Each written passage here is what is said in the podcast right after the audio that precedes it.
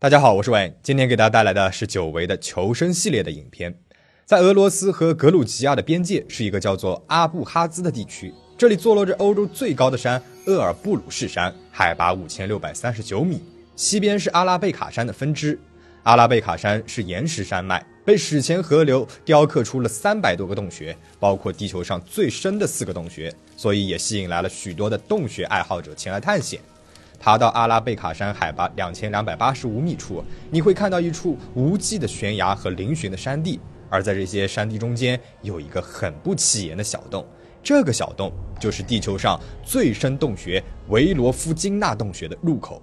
维罗夫金纳洞穴深度两千两百一十二米，相当于是把二十三个自由女神像给叠在了一起。那今天我们就来讲一讲这个已知的地球最深洞穴，以及一群来到这个洞穴冒险的人，他们经历了什么，看到了什么，他们还活着吗？一九六八年，一批探险家在阿拉贝卡山测量时，偶然发现了一个洞穴。他们进入这个洞穴，下降到了一百一十米的高度，把这个洞穴标记为了 S 五幺幺号洞穴。一九八二年，来自莫斯科的佩罗沃洞穴探险俱乐部再次发现了它，把它命名为了维罗夫金娜，以此来纪念俄罗斯的洞穴探险家亚历山大·维罗夫金娜。此后，佩罗沃团队开始了对洞穴的深度探索，并且在1986年成功到达了440米的深处。而在之后的三十年里，这个数字一直没有改变，没有人知道这个洞穴到底有多深。一直到2015年的8月，佩罗沃团队再次下到了440米深处后，发现了继续下行的竖井，向下的位置很深，但是由于准备的绳索还不够长，物资呢也不够充分，他们没有继续下去。隔年，二零一六年六月，佩罗沃团队回到了这里，并且通过上次发现的竖井到达了六百三十米的深度。之后，每三到四个月一次的频繁探险，让更多的竖井被找到了。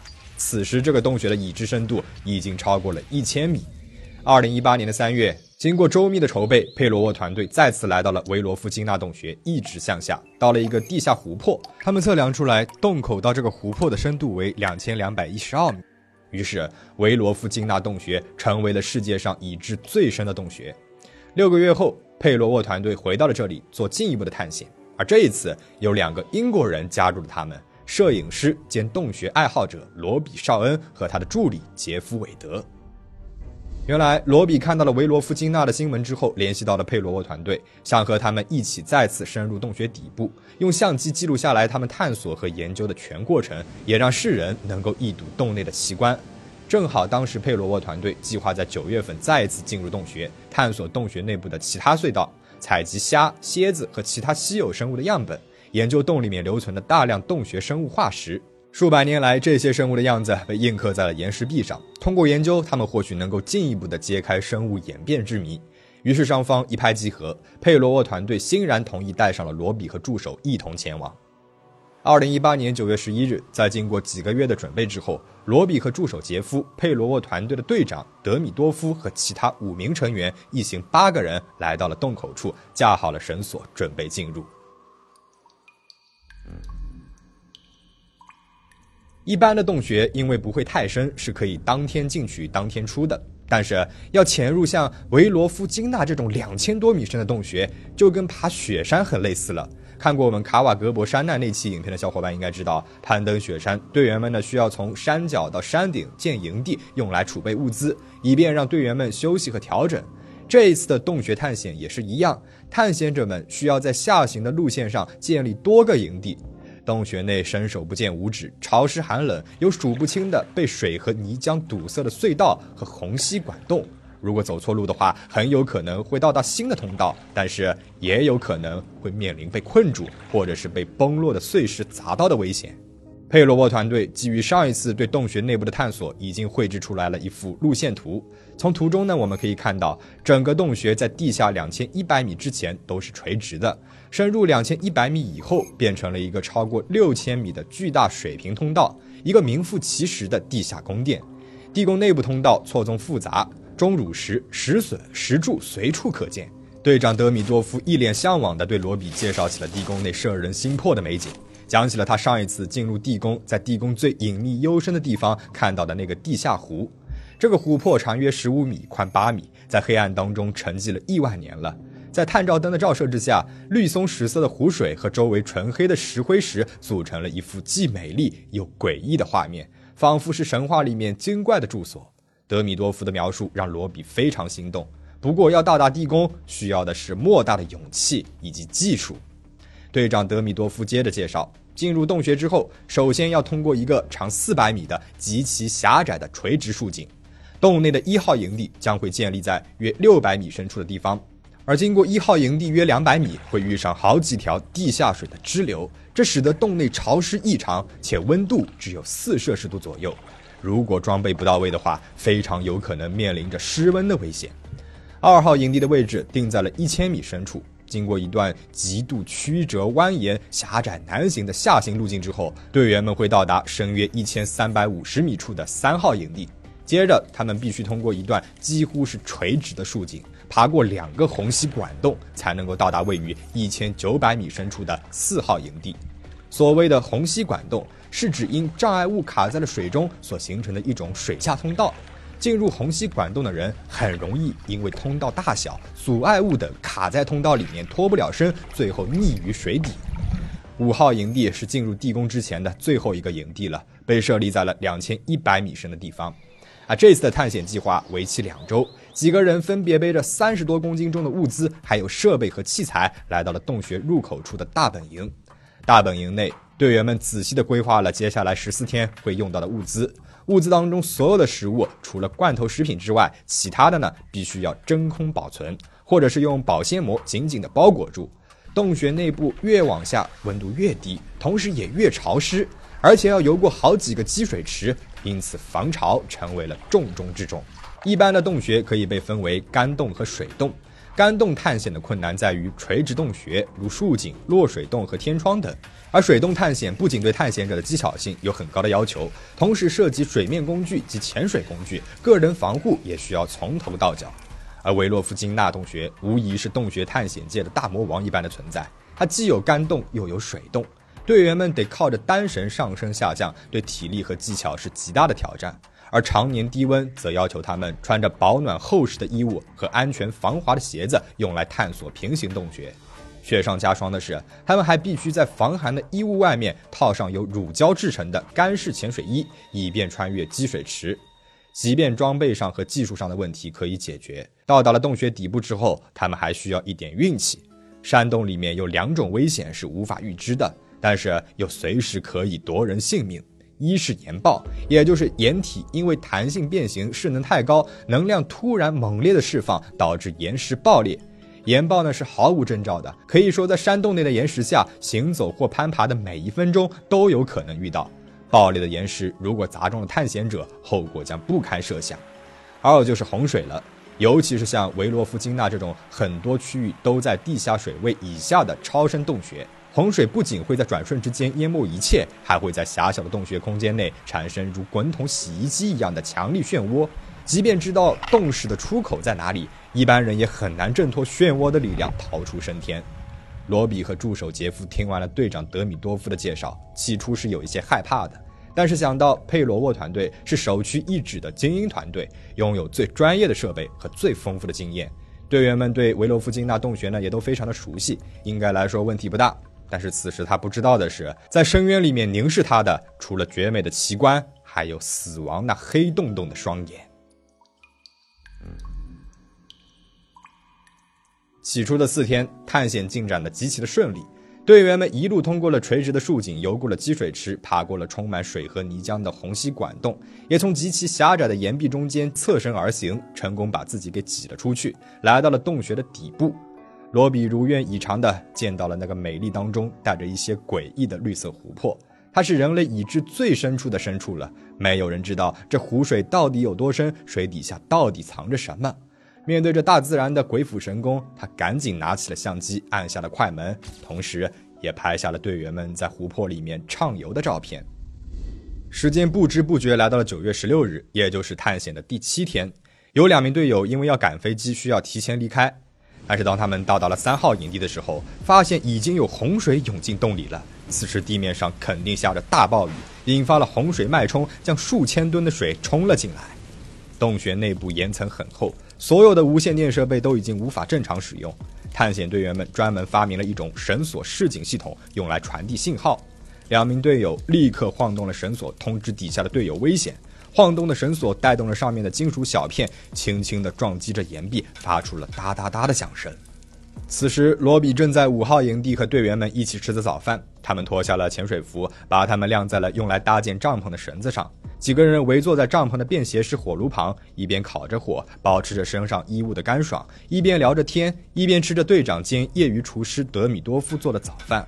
听到上方传来的哒哒声，罗比停下了手中的早饭。这哒哒哒轻快的响声，在他听来却如同丧钟一般，一种不祥的预感瞬间笼罩了他。他看看旁边的队员，队员则安慰他说：“山洞里面时常会有洪水脉冲，来得快也去得快，而且地宫的营地此时非常干燥，影响不到这里的。他们经验丰富，罗比就信了他们。然而，该来的终究还是会来的。一名队友听到了脚下的小洞持续的传来了鼓鼓的声音，两个小时过去了，完全没有停止的迹象。也就是说，在某处洪水已经蔓延了两个小时了。”他开始意识到了事态的严重性，马上报告给了队长。队长德米多夫让队员们再去查看。而不到五分钟之后，罗比看到队员脸色惨白，因为他此时发现小洞已经漫出了水，涨势极快，几乎是要喷到岩壁上了。也就是说，地下在漫水。他们深感大事不妙，却没有想到更可怕的还在后面。罗比听到了头顶上方的竖井传来了轰隆隆的咆哮声，由远及近，他们仿佛是被绑在了铁轨上面的人，听着一列火车向他们飞速驶来。咆哮声越来越大，就在罗比觉得自己要被震聋的时候，他感到整个山洞都在摇晃，几乎是一瞬间，洪水抵达了竖井出口，如瀑布一样奔流而下，浇向了营。巨大的白色水流从洞口涌了进来，他目瞪口呆的看着巨大的白色水墙从天而降，坠入了刚刚还很温馨的营地。在短暂的失神之后，所有人都开始手忙脚乱的穿上潜水服，戴上了安全帽，套上了绳索，准备逃命。罗比拔出了相机里面的储存卡，把它放在了防水袋里，忍痛丢下了价值十几万美元的摄影器材，可不能够因为这沉重的器材搭上自己或者是队友的性命。他和助手杰夫先通过了一个过道，抓住了岩壁上的绳子，这是下来的时候已经固定好的。他大叫其他的队友，而队友们即便是在这个时候还想要等等在稍远处的队长，但是罗比他等不及了，心一横，迎着瀑布的冲压奋力向上爬去。冲压大的吓人，他感觉下一秒钟自己的头就好像被冲掉了，于是只好缩着头，靠着头盔边缘下面的一点点空间来呼吸，用最快的速度移动。早年当过窗户清洁工的经历派上了用场，罗比擅长使用机械攀爬器，每吸一口气就把攀爬器向上推几英寸。爬了几百米之后，他来到了一个只有烟囱大小的管洞前，但是水流不断从这个窄小的管洞里面喷出来，他害怕自己会被溺死在里面。但是这个时候他别无选择了，他是第一个爬升的人，后面是洪水和不断上行的队友，他不能够掉链子。他深吸了一口气，钻进了洞里面。他感觉自己被四周的岩壁紧紧卡住，即便是有绳索，他也只能够一点一点地往上面挪动。胸腔和腹部被压得喘不过气来，水流还不停地砸在他的脸上，让他更加无法呼吸。最可怕的是，他只能够看到自己的探照灯照亮的一小方区域。这个管洞到底有多长？他不知道，他只能够在黑暗里面不断的向上爬行着。不知过了多久，他终于见到了管洞的出口，深吸了一口气。而此时，助理杰夫也跟在他的后面，还在管洞里。但是杰夫的身形可比他大得多了。罗比担心杰夫不能够爬过这窄小的管洞，而且如果杰夫爬不过来，卡在了洞里，那就相当于是堵死了出口，这后面的俄罗斯队员们也会被困在底下的。罗比只能够祈祷。但是他也没有停下来，机械地向上爬着，甚至都没有意识到管洞出来的这个地方已经是很干燥的了。他的脑子已经停止了思考，求生的本能驱使着他尽可能的快速不断往上爬，一直到身后的杰夫大喊道：“你慢一点，现在安全了。”这个时候，罗比才反应过来，停下来等杰夫赶上。而这个时候，杰夫脸色惨白，眼睛是睁得老大。两个人艰难地上行了一段，终于是来到了深度一千九百米的四号营地。四号营地在上行通道的旁边，能够避开那些下灌的水流，暂时安全之后，罗比和杰夫才意识到，那些俄罗斯队友们刚刚没有及时抓住上来的绳索，他们跟上来了吗？还是被困在下面了呢？他们在四号营地等了好一会儿，希望奇迹发生，能够看到队友们。洞穴继续的摇晃着，他们顺着岩石的边缘往下看，深渊里面是一片黑暗。突然，奇迹发生了，罗比看到了一束光线从下方照了上来，缓缓移动，离得够近了，他才发现原来是俄罗斯队友安德鲁。安德鲁呢也爬到了四号营地，他们问他有没有看到其他人，安德鲁沉默地摇了摇头。三个人沉默地坐了下来，预想着最坏的情况。十五分钟之后，又有四名队友上来了，殿后的队长却迟迟不见人影。队友们说，当时通往绳子的过道已经完全被淹没了。他们只能够拼命地游过去抓住绳子，而最后一个游的就是队长。当时那里已经变成了一个巨大的漩涡，队长被卷入了漩涡里，生死未卜。而且此时所有叫声的通道都已经被水给淹没了。又是一阵死一般的沉默。突然，又一盏探照灯光出现，队长出来了。原来他用尽全身力气和水流抗争着，拼死游向绳索，才保住了一条命。现在地宫已经完全被淹没了。罗比看着那些被淹的通道和眼前这几个俄罗斯人，惊叹着他们的体力和勇气。而其中一个队员甚至还把一个炉子和四个睡袋都带出来了。他想，如果他和杰夫不是走在最前面的人，他们可能永远也上不来了。全部人都抵达了四号营地，都还活着。俄罗斯队员们放松了下来，在四号营地里面煮起了咖啡，一边说说笑笑，甚至还对刚刚的生死经历开起了玩笑。罗比简直不敢相信。这俄罗斯人的心态怎么能够好成这样呢？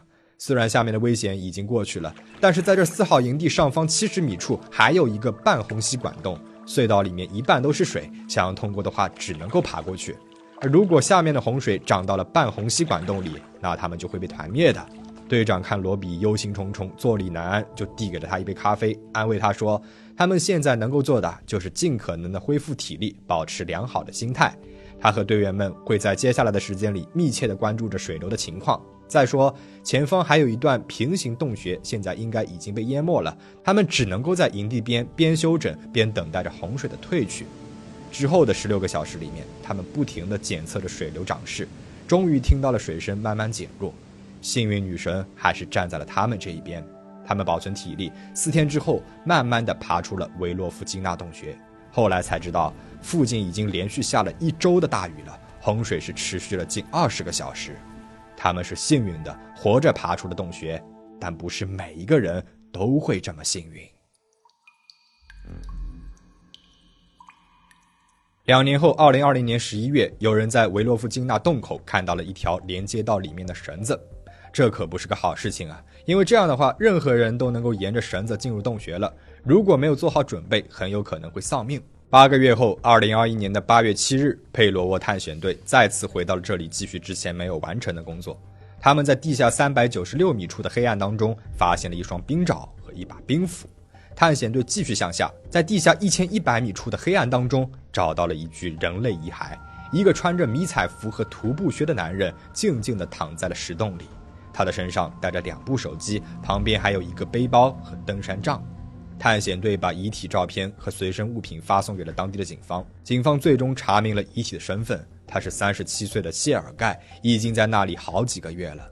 谢尔盖住在索契，他家到维罗夫金纳洞口只需要两个小时。他是个探险爱好者，尤其喜欢洞穴探险，也经常去各处冒险。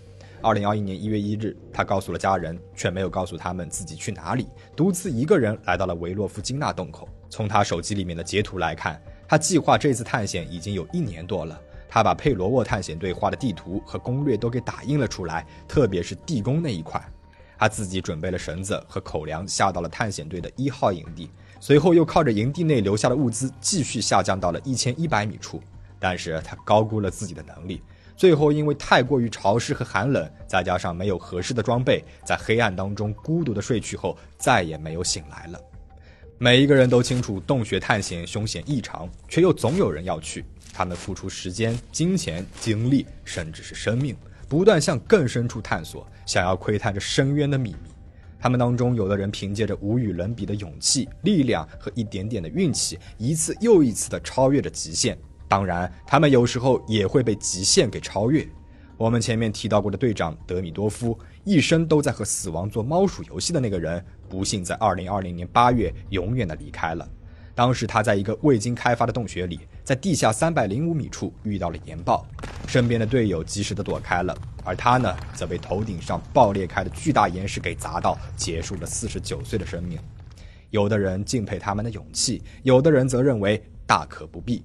那你是怎么看的呢？不知道你喜不喜欢我们的求生系列的故事呢？还想看什么样的求生故事？欢迎在评论区里面告诉我。最后，请大家保持警惕，保持安全。我们下期再见。